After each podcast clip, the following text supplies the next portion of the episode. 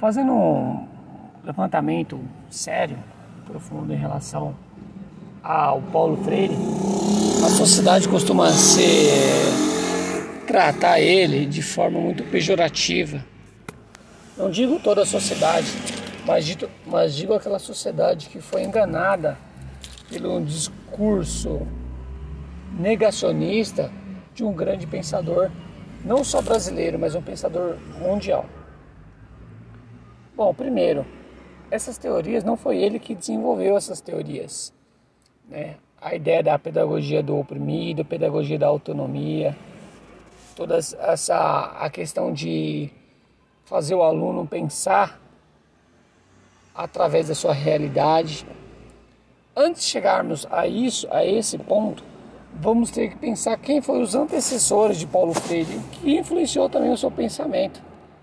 Não tem como falar de Paulo Freire sem citar, por, por exemplo, o Manifesto dos Pioneiros de 1932, onde grandes pensadores como Anísio Teixeira, Aloysio de Azevedo, vários outros também colaborou para projeção deste documento. Florestan Fernandes também, influenciado pela Escola Nova. Então, existe uma gama de conhecimento prévios que Paulo Freire ele teve acesso. Vamos começar dizendo por volta de 1580 com Comênios. Comênios ele começa a desenvolver a ideia de que tudo o aluno deve compreender e entender. Bom, ele fala né, claramente sobre esse aprendizado. Esse aprendizado ele deve ser voltado para o desenvolvimento pleno do aluno, né? O que a gente conhece hoje como modelo novo de escola, como escola integral, isso já começou muito tempo atrás a ser pensado. Mas vamos primeiro analisar o que, foi que influenciou Comênios. Comênios, ele é um cara, um professor, né, mas ele também é um religioso. Só que ele vive em um período que a Europa, principalmente ali, está em uma transformação muito grande e com interferências de grandes pensadores do momento.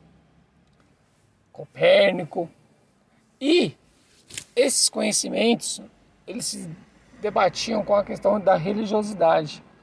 Levava muitas vezes a conflito.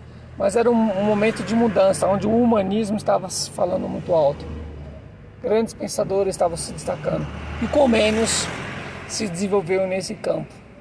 Ele viveu isso, presenciou isso. Então foi uma conquista muito importante. Logo depois, é, veio a influência também de um outro cara em 1785, chamado Jean-Jacques Rousseau. Por sua vez, também influenciado pelo grande pensamento iluminista do período, né?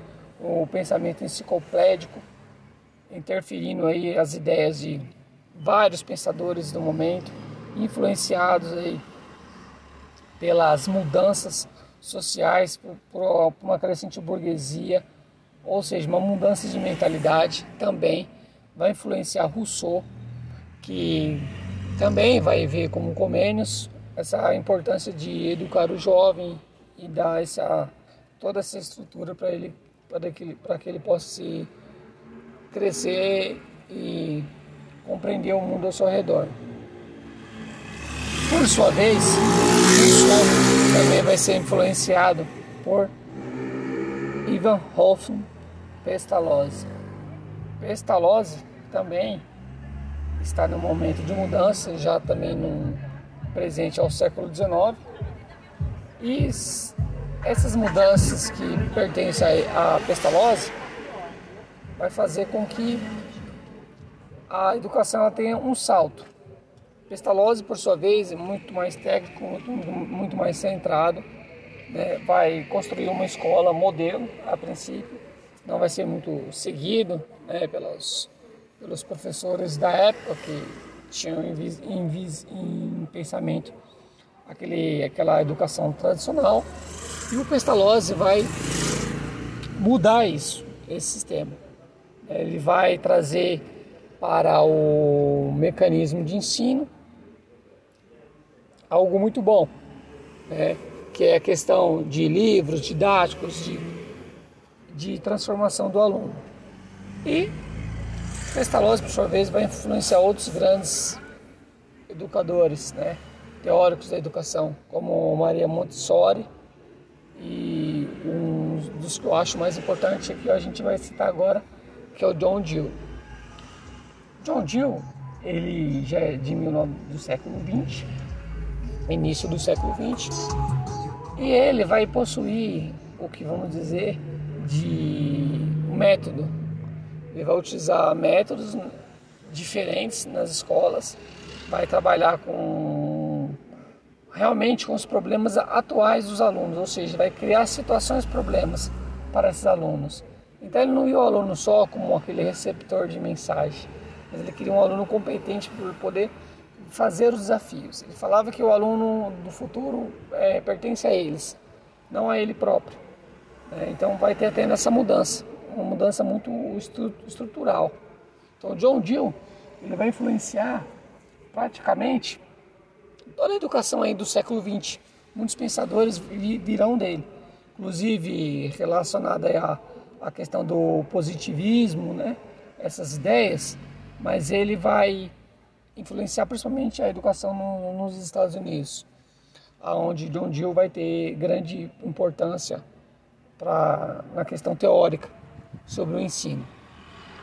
E ele vai ser tão importante que ele vai influenciar um outro cara que lá na década de 20 vai visitar os Estados Unidos e vai ter conhecimento dessas obras.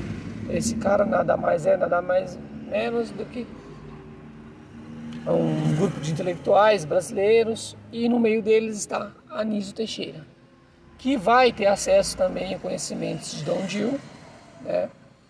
E também vai tentar trazer esse modelo de educação aqui para o Brasil nesse período. Tá bom? Ele trazendo esse nesse período as ideias de Gil ele vai começar a fazer principalmente na, em Salvador, onde ele vai usar as escolas modelo, né?